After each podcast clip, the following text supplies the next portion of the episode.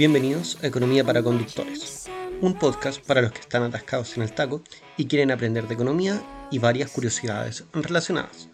Pero no te preocupes si no eres conductor, porque ese es solo nuestro eslogan.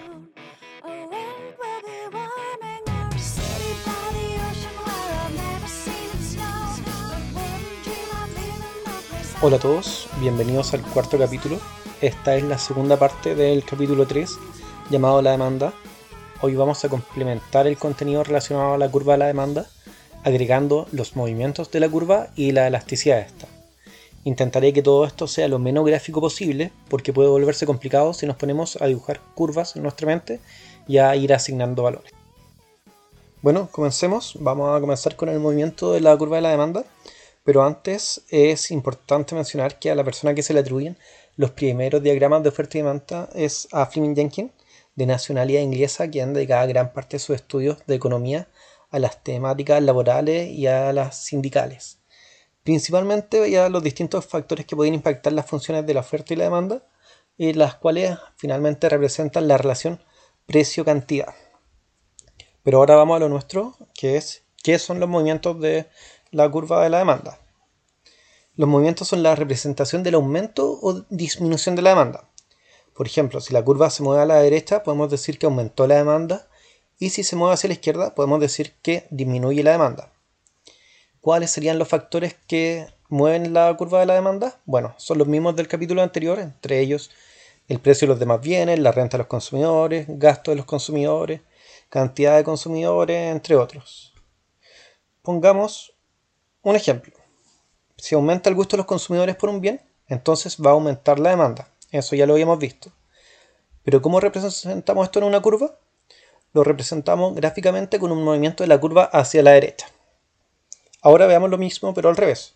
Si disminuye el gusto de los consumidores por un bien, ¿qué va a pasar? Va a disminuir la demanda. ¿Y eso cómo se representa? Con un movimiento de la curva hacia la izquierda. Ahora por último vamos a ver la elasticidad de la demanda, que es una propuesta que se le atribuye al francés Augusto Cugnot a quien también se le conoce como el padre de la economía matemática. Cugnot nos dice que no nos debemos enfocar en la búsqueda de un valor absoluto de algo, como buscar un precio real, absoluto, definitivo para algo, porque los valores siempre van a ser relativos. Entonces nos debemos enfocar en el cambio de los valores relativos. A estos cambios que menciona Cugnot los llamamos actualmente elasticidad. Cuando hablamos de elasticidad, a decir que los bienes o servicios pueden ser elásticos o inelásticos. Eso quiere decir que las cantidades pueden cambiar en mayor o en menor medida si cambian los precios. Vamos a comenzar por explicar los bienes inelásticos para que se entienda un poco mejor.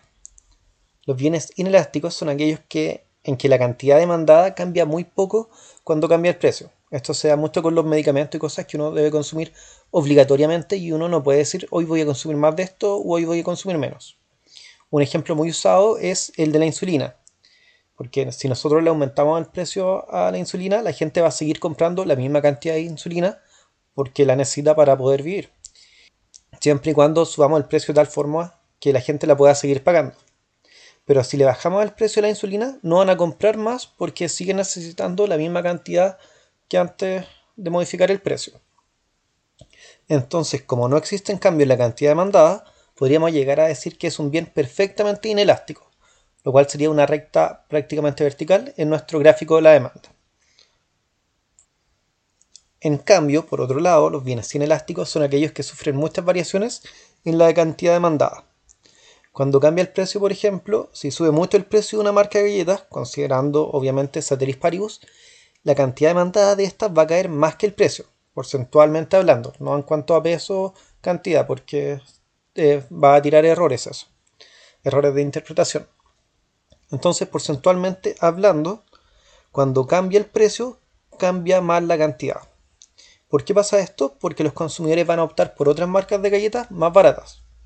Si el precio baja y se mantiene todo lo demás constante, la cantidad demandada de estas galletas va a aumentar porque la van a preferir por su precio.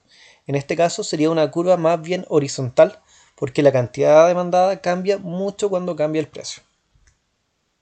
Bueno, ¿y cómo sabemos si algo es elástico o inelástico? Tenemos que hacer un cálculo. Esto lo voy a explicar rápidamente porque no es la finalidad del capítulo, porque es algo muy sencillo y porque si quieren saber hay cientos de videos en YouTube que lo explican muy pero muy bien. Entonces no es necesario extenderme en eso. Entonces, como decía, el cálculo es bastante sencillo y consiste en tomar dos puntos de la curva y dividir la variación porcentual de la cantidad, cuánto cambió mi cantidad, por la variación porcentual del precio.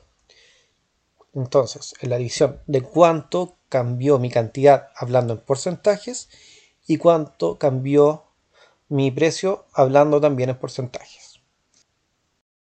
Entonces, si el valor absoluto, matemáticamente hablando, el resultado es mayor a 1, o sea, nos da más que 1, nos da 1, algo, o 2, o 3, o cualquier número mayor a 1, diremos que es un bien o servicio elástico.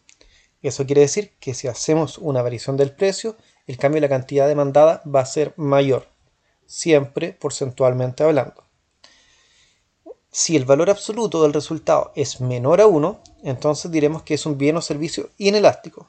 Por lo tanto, si hacemos un cambio en el precio de la variación porcentual en la cantidad demandada, será menor a la del precio.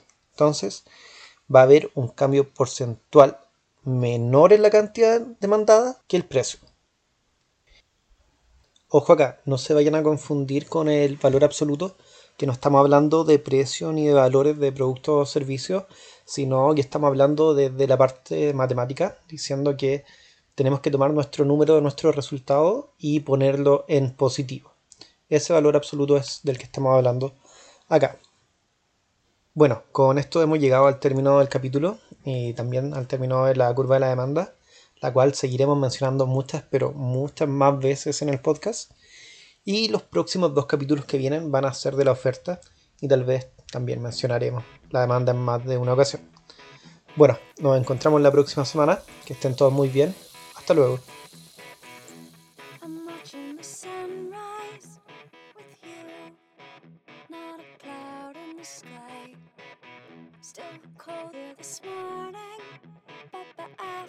alone.